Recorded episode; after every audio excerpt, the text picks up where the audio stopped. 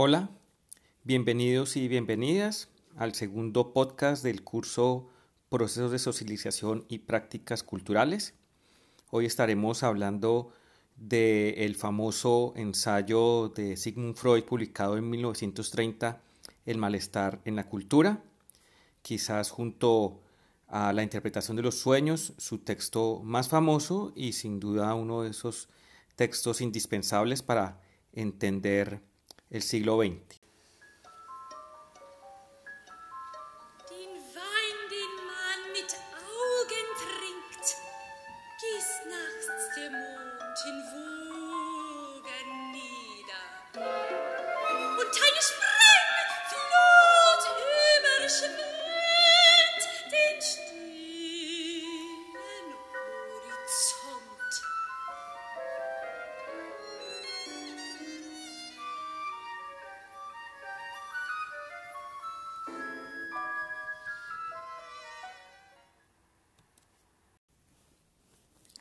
Freud vivió la mayor parte de su vida en Viena durante el Imperio Austrohúngaro, que es el periodo histórico reconocido como de mayor esplendor cultural e intelectual de la ciudad. Sin embargo, El malestar en la cultura es publicado en 1930 en el periodo conocido como de entreguerras. Luego de la derrota de Alemania en la Primera Guerra Mundial, Freud, eh, que venía de familia judía, conocía muy bien eh, los alcances de la destrucción que había alcanzado eh, que en ese entonces se conocía como la Gran Guerra. Para el momento de la publicación de El malestar en la cultura, Freud ya es una personalidad reconocida en los círculos académicos, científicos, intelectuales, tanto de Europa como de América. Eh, ha sido galardonado con doctorados honoris causa de varias universidades y en ese mismo año, 1930, recibe el premio Goethe por su obra. Y lo que encontramos en este texto es algo así como una suerte de balance de lo que ha venido siendo su carrera durante más de 30 años.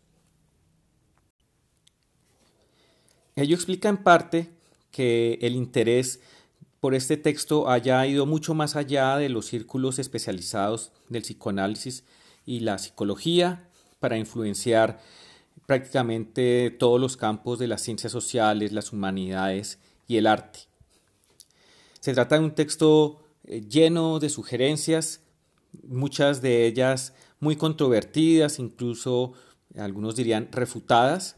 Se trata de un texto que está pronto a cumplir un siglo y por tanto es de esperar que muchas de estas ideas eh, hayan perdido cierta vigencia.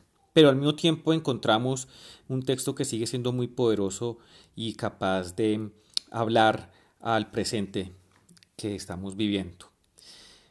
Dado que la última unidad del curso está dedicado a los malestares, me voy a centrar en tres puntos que pienso son eh, los más eh, útiles para nuestras discusiones durante el resto del semestre.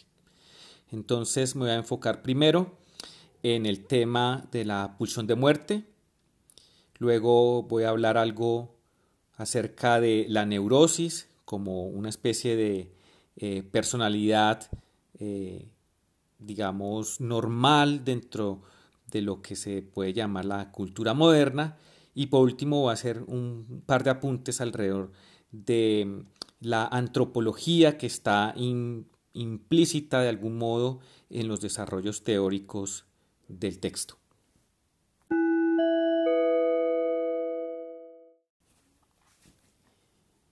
De algún modo, el texto gira en torno a una paradoja, que es la siguiente. La cultura, que Freud entiende como la totalidad de producciones tecnológicas, eh, artísticas, eh, eh, científicas que le dan riqueza a la vida humana, esa misma cultura es origen y fruto de malestar, de insatisfacción por parte de los individuos. Así que Freud se embarca en una suerte de especulación para tratar de entender de dónde proviene este malestar.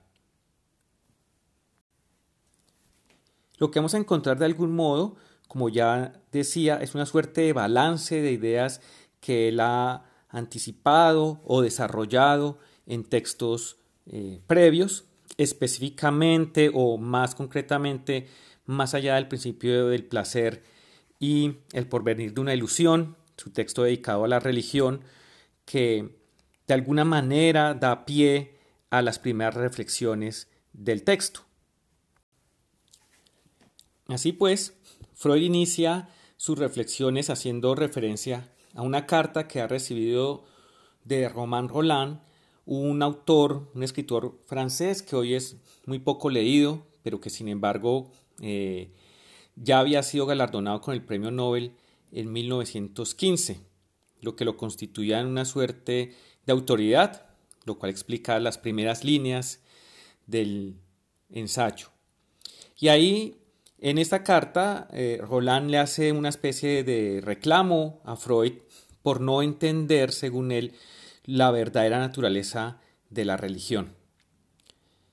Piensa Roland que en El porvenir de una ilusión, Freud se equivoca o por lo menos elude una suerte de experiencia que Roland considera es común a todos los seres humanos, que él llama sentimiento oceánico. Esta experiencia de sentirse uno con el todo, de sentir que todo tiene o hace parte de un todo de sentido del cual formamos parte y que de alguna manera experimentamos en algunos momentos de la vida, una suerte de comunión con el todo. Freud, que como ya dije, venía de familia judía, pero que sin embargo eh, no profesó realmente ninguna religión a lo largo de su vida y fue más bien escéptico de ellas, muy crítico, también como se puede ver a lo largo del texto que estamos discutiendo, simplemente le responde a Roland, yo nunca he sentido eso, yo nunca he tenido esa experiencia. Sin embargo, Freud no lo deja ahí, sino que trata de explicar a qué tipo de fenómeno psíquico, psicoanalítico, se podría estar refiriendo Roland con esta idea del sentimiento oceánico. Y así, él hace una muy rápida reconstrucción de cómo el yo se va desprendiendo poco a poco de lo que sería la totalidad del mundo. Es decir, en un principio no sentimos cuando nacemos una separación entre nosotros y lo que es externo a nosotros. Sentimos de alguna manera que todo es una extensión nuestra y que estamos eh, de alguna manera destinados a siempre realizar nuestros deseos sin mayor esfuerzo.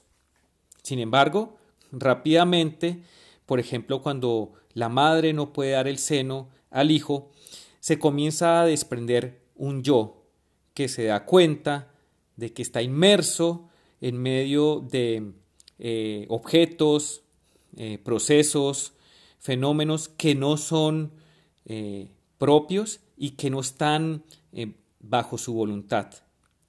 Esta eh, realización, si ustedes quieren, es traumática.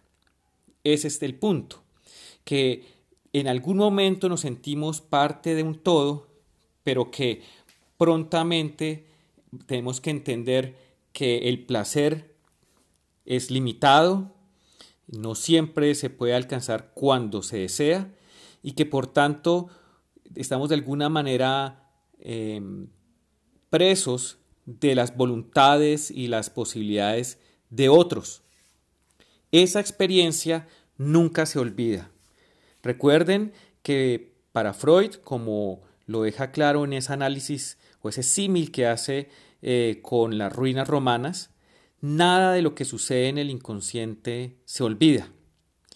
Sin embargo, queda registrado muchas de estas cosas más allá de nuestra conciencia y solo se expresa por vías, eh, por suertes de atajos, si ustedes quieren, como los chistes, eh, los em, lapsus, los errores, los sueños, las neurosis, por ejemplo. Todas estas son formas a través de las cuales se expresan aquellas experiencias traumáticas que nunca son olvidadas. Entonces, de alguna manera, nosotros perdemos esa experiencia de pertenecer al todo o que somos el todo y debemos desprender de nosotros un mundo externo y aprender que el principio de placer, que busca siempre su satisfacción de forma lo más inmediata posible y por lo general eh, las satisfacciones de tipo sexual, tiene que comenzar a construir también un principio de realidad que le haga al individuo entender que no siempre va a poder eh, satisfacer sus impulsos o sus instintos, sus pulsiones, que tal vez es la traducción más aceptada. Y por tanto, la religión, entre otras, entre otros fenómenos, viene a, de alguna manera, enmendar ese primer trauma. Nos sentimos de alguna manera huérfanos, si ustedes quieren, y entonces la religión nos ofrece una figura del Padre que viene de alguna manera a restaurar esa experiencia primordial de ser parte del todo. Entonces, de alguna manera, el sentimiento oceánico de Roland sería algo así como un vestigio de nuestra experiencia psicoanalítica y mejor psíquica inicial. Y por tanto ese, ese sentimiento más que un sentimiento digamos de tipo religioso noble eh, humanitario si ustedes quieren es más bien la compensación frente al abandono que se percibe porque el principio de placer tiene que darle cada vez más espacio al principio de realidad. Ahora bien, esta tensión, digamos, que se establece desde un principio entre principio de placer y principio de realidad, de alguna manera le sirvió a Freud para desarrollar buena parte de su obra. Sin embargo, poco a poco él a través de sus estudios, principalmente con soldados que han llegado de la guerra traumatizados, comienza a sospechar que requiere un elemento más para explicar fenómenos como lo que él llama compulsión de repetición. Esa compulsión consiste en que las personas repiten una y otra vez experiencias que han sido traumáticas, por ejemplo, experiencias en la guerra. Y esto claramente va en contra del principio del placer. ¿Por qué repetir? ¿Por qué volver a vivir una experiencia que nos ha causado dolor, que nos ha causado pena? Eso es lo que va a llamar compulsión de repetición. La mayoría de personas recuerdan algo pasado que ha sido doloroso, pero lo recuerdan precisamente como algo que ya pasó y por lo tanto pueden de alguna manera volver a experimentar esa pena, pero siempre de una forma atenuada. Sin embargo, hay personas, como por ejemplo algunos de estos soldados que regresan del frente, que reviven la experiencia como si la estuvieran viviendo por primera vez. Es decir, que el dolor, la pena que sufren es el mismo que sufrieron en la experiencia original. Entonces Freud se pregunta cómo explicar esto. Nuevamente, el principio de placer iría en contra de eh, un fenómeno como este. ¿Por qué repetir el dolor? Y poco a poco él va a comenzar a desarrollar lo que él llama una especie de intuición, que es el de el instinto o la pulsión de destrucción o de muerte. Es decir, que de alguna manera no, no solamente experimentamos placer a través de la satisfacción de los impulsos o instintos que dicta el principio de placer, sino también en la destrucción. Esta es una suerte de intuición que a Freud le causa inquietud, pero que dice él parece imponerse porque sería la única manera de dar cuenta de este tipo de fenómenos, pero también porque el hombre está dispuesto a renunciar a satisfacer muchos de sus instintos para posibilitar la vida en sociedad. Entonces aquí estamos nuevamente ante la paradoja que mencionaba hace un momento. La cultura que nos da placer a través de mm, el arte o que nos da bienestar a través de los logros científicos es también fuente de dolor, de displacer y, como dice el texto, el título, de malestar. Entonces recuerden que él distingue tres fuentes del malestar. Uno es el cuerpo, por ejemplo, cuando el cuerpo comienza a envejecer, comienza a causarnos displacer, molestias de diferente tipo. El otro, eh, la otra fuente sería la naturaleza, por ejemplo, a través de eh, incendios, terremotos, inundaciones, también causan mm, dolor en nosotros. Pero esas dos fuentes de displacer Freud de alguna manera dice no hay nada que hacer frente a ellas, es parte, digamos, de la vida en este planeta. Pero la tercera, la tercera fuente son los otros. Y aquí es donde Freud va a concentrar la mayor parte de sus esfuerzos eh, analíticos en este texto. Y es por qué los otros nos generan tanto displacer y sin embargo parece ser que no podemos vivir sino en sociedad.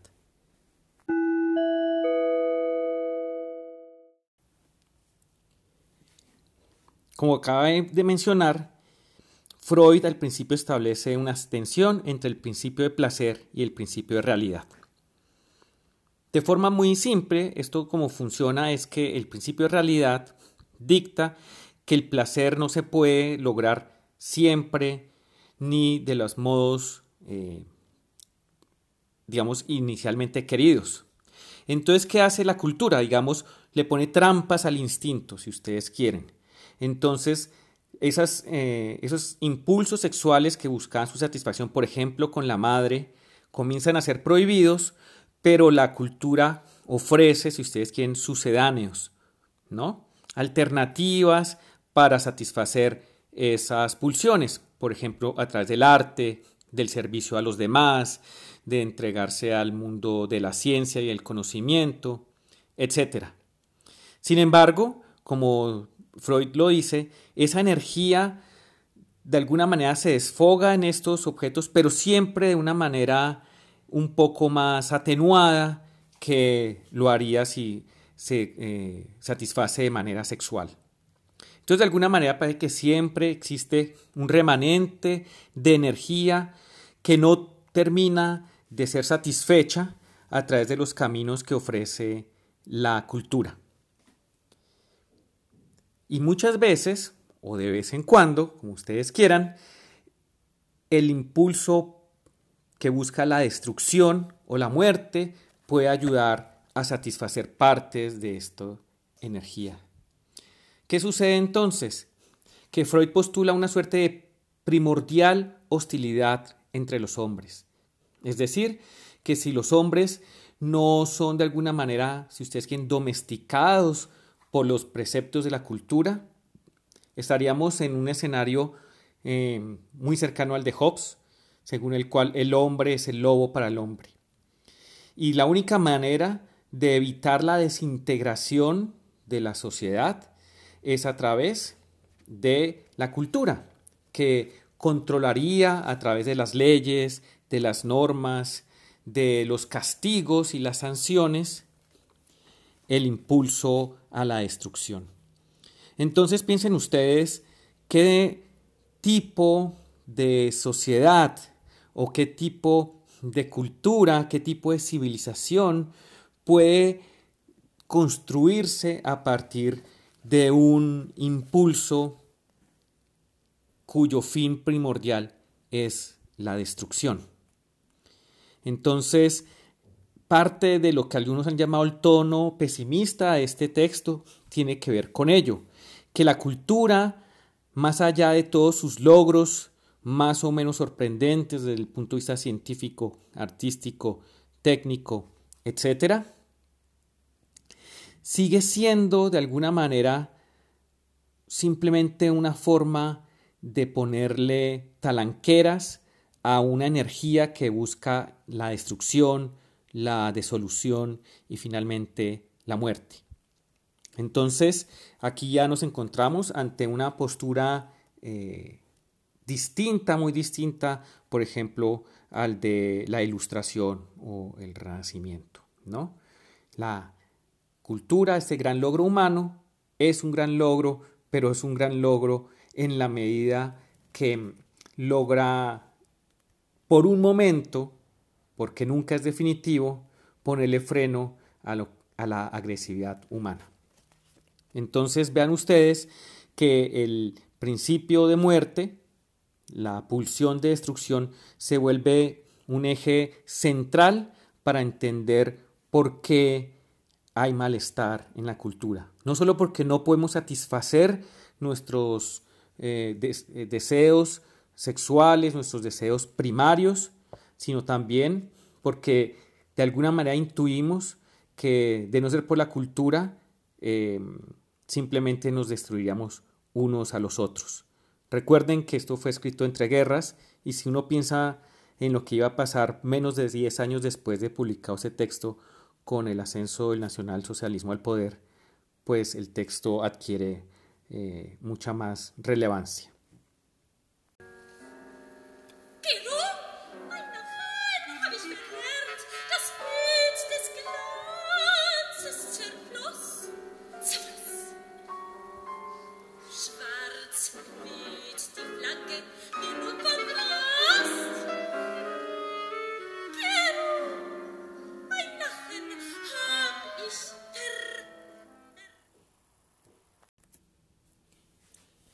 Pasemos entonces a nuestro segundo punto.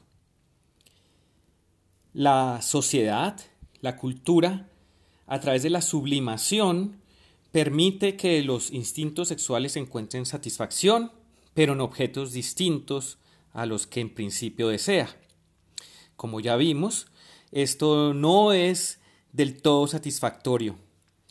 Y entonces esto genera lo que eh, Freud llamará Neurosis. Dice claramente en la sección 6, la neurosis venía a ser la solución de una lucha entre los intereses de la autoconservación y las exigencias de la libido, una lucha entre, en la que el yo, si bien triunfante, había pagado el precio de graves sufrimientos y renuncias. Es decir, el yo, la personalidad, se crea a través precisamente de renuncias, de una lucha de la cual sale victoriosa, victorioso, como dice Freud, pero eh, lastimado, con profundas heridas, nuevamente heridas que eh, nunca se borran, que quedan inscritas en el inconsciente y que se expresan de distintos modos. Pero esto quiere decir en últimas que la persona, si ustedes quieren, estable, adaptada al entorno cultural en el que ha nacido es una persona neurótica, porque todos hemos tenido que renunciar de algún modo a la satisfacción de nuestros instintos eh, más primordiales para dar paso a otro tipo de satisfacciones que permitan que la gente pueda vivir en sociedad sin recurrir a la agresión, sin volver a darle rienda suelta al instinto de muerte. Entonces, así como les pedía que pensaran qué tipo de civilización o de cultura puede construirse sobre una visión, digamos, tan eh, negativa, si ustedes quieren, de la naturaleza humana, pues piensen ahora ustedes qué puede uno entender por normalidad, por personalidad normal, por personas ajustadas, sanas, si todos de algún modo somos neuróticos si todos de algún modo somos el resultado precisamente del abandono de los eh, objetos de placer deseados desde un principio. De nuevo, la madre es tal vez el primer objeto de deseo y por ser prohibido por la cultura a través del tabú del incesto, se constituye en un trauma primordial, porque lo sentimos obviamente eh, luego prácticamente casi que inmediatamente luego de haber nacido. Esto hace nuevamente que eh, debamos reconsiderar qué entendemos por normalidad, porque todos de alguna manera, si ustedes quieren, eh, presentamos algún tipo de cuadro neurótico. Esto también es importante para entender de alguna manera cómo eh, Freud piensa que surge la cultura y ese es el tercer punto al que me quiero referir y con el cual terminaríamos este episodio.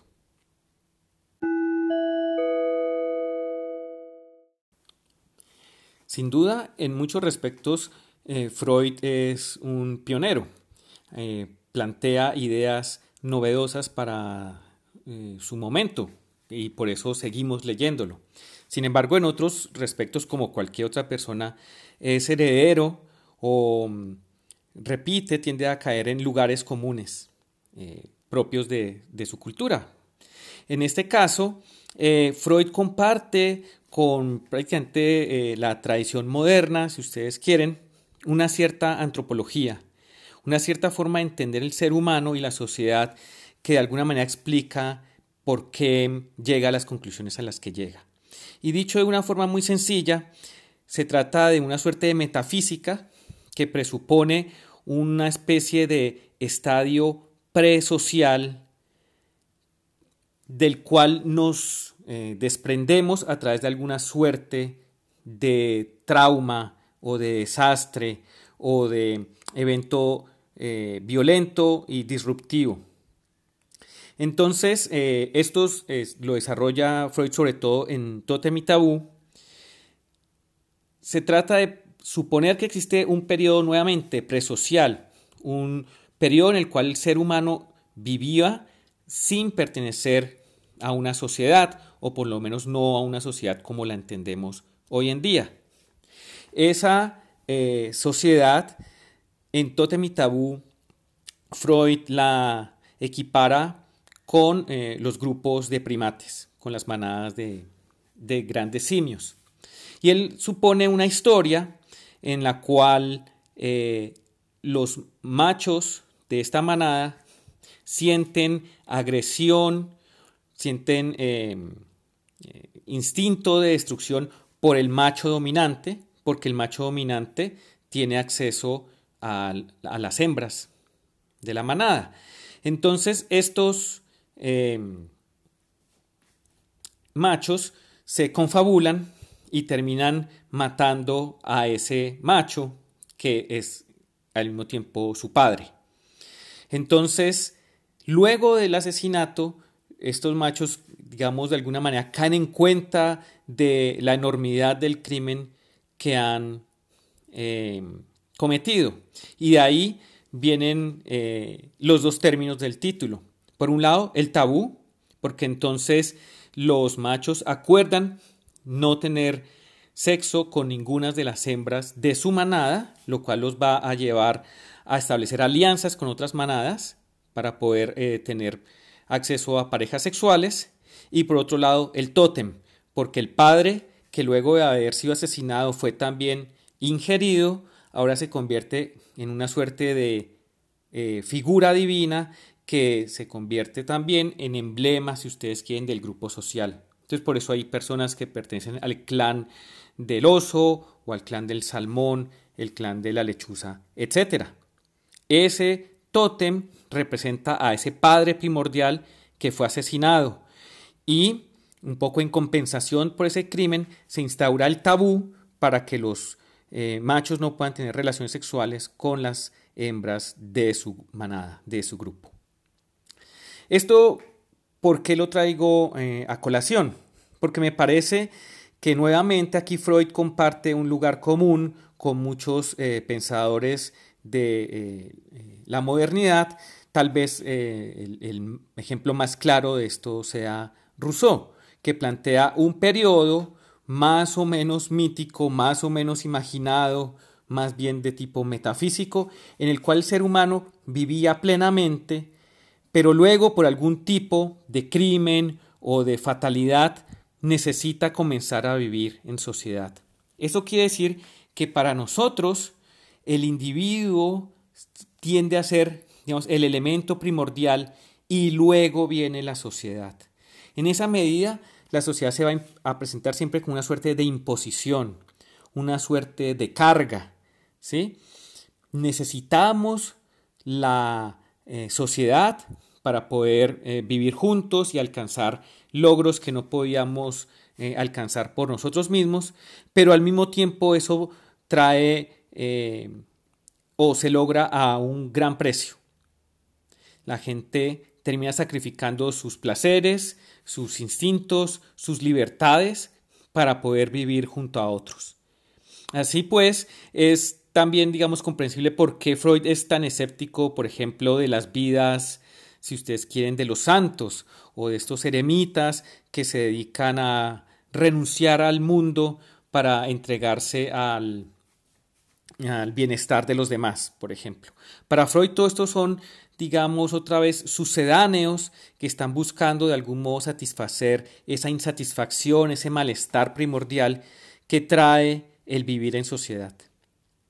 Así pues, la cultura termina convirtiéndose o siendo vista como una suerte de batalla del ser humano por su vida, por la preservación de su vida em, y para eh, buscar resguardo del impulso o instinto de destrucción que todos compartimos y sin el cual em, y sin digamos y sin ponerle talanqueras a ese, a ese instinto pues eh, la, la vida simplemente no sería posible.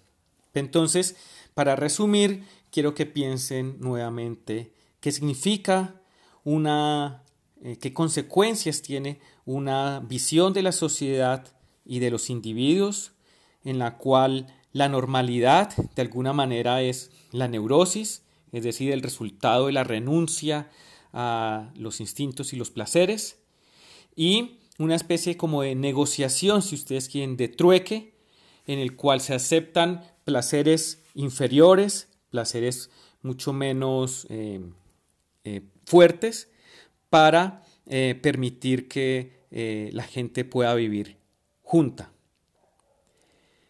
Esto me parece a mí que presupone una cierta antropología, nuevamente, una cierta idea de que el ser humano es primero un individuo y luego miembro de una sociedad y que su conducta frente al otro es principalmente destructiva. La solidaridad, por ejemplo, que algunos estudios han mostrado que se da de forma eh, mucho más difundida, por ejemplo, entre los primates, de nuevo, parece eh, que no tendría mucha cabida en una visión como la freudiana. Bueno, esos son los tres puntos que a mí me parece que pueden ayudarlos a ustedes en la lectura. Obviamente hay mucho más que decir, pero para ello tenemos nuestra sección de discusión el próximo martes en Zoom. Los voy a dejar eh, con una parte más del Pierrot Lunaire, que es la obra que hemos venido eh, escuchando, compuesta por Arnold Schoenberg, otro de estos grandes figuras de la Viena a la que perteneció, en la que vivió Freud y que junto a otros eh, creadores del momento se interesó por darle expresión a experiencias que están, si ustedes quieren, más allá de la razón y que son difíciles de eh, expresar a través de las formas más clásicas. Muchos de estos eh, creadores luego fueron clasificados bajo el rótulo de expresionismo. Como se podrán dar cuenta, eh, las sonoridades que busca Schoenberg son muy distintas a las del periodo más clásico, representado por Mozart o Beethoven, por ejemplo.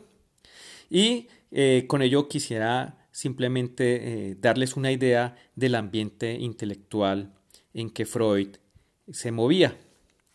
Y no sin antes mencionar una pequeña ironía, porque parece que Freud poco gustaba de la música. Es más, algunos han asegurado que Freud no solamente, que a Freud no solamente no le gustaba la música, sino que sentía una suerte de fobia por ella.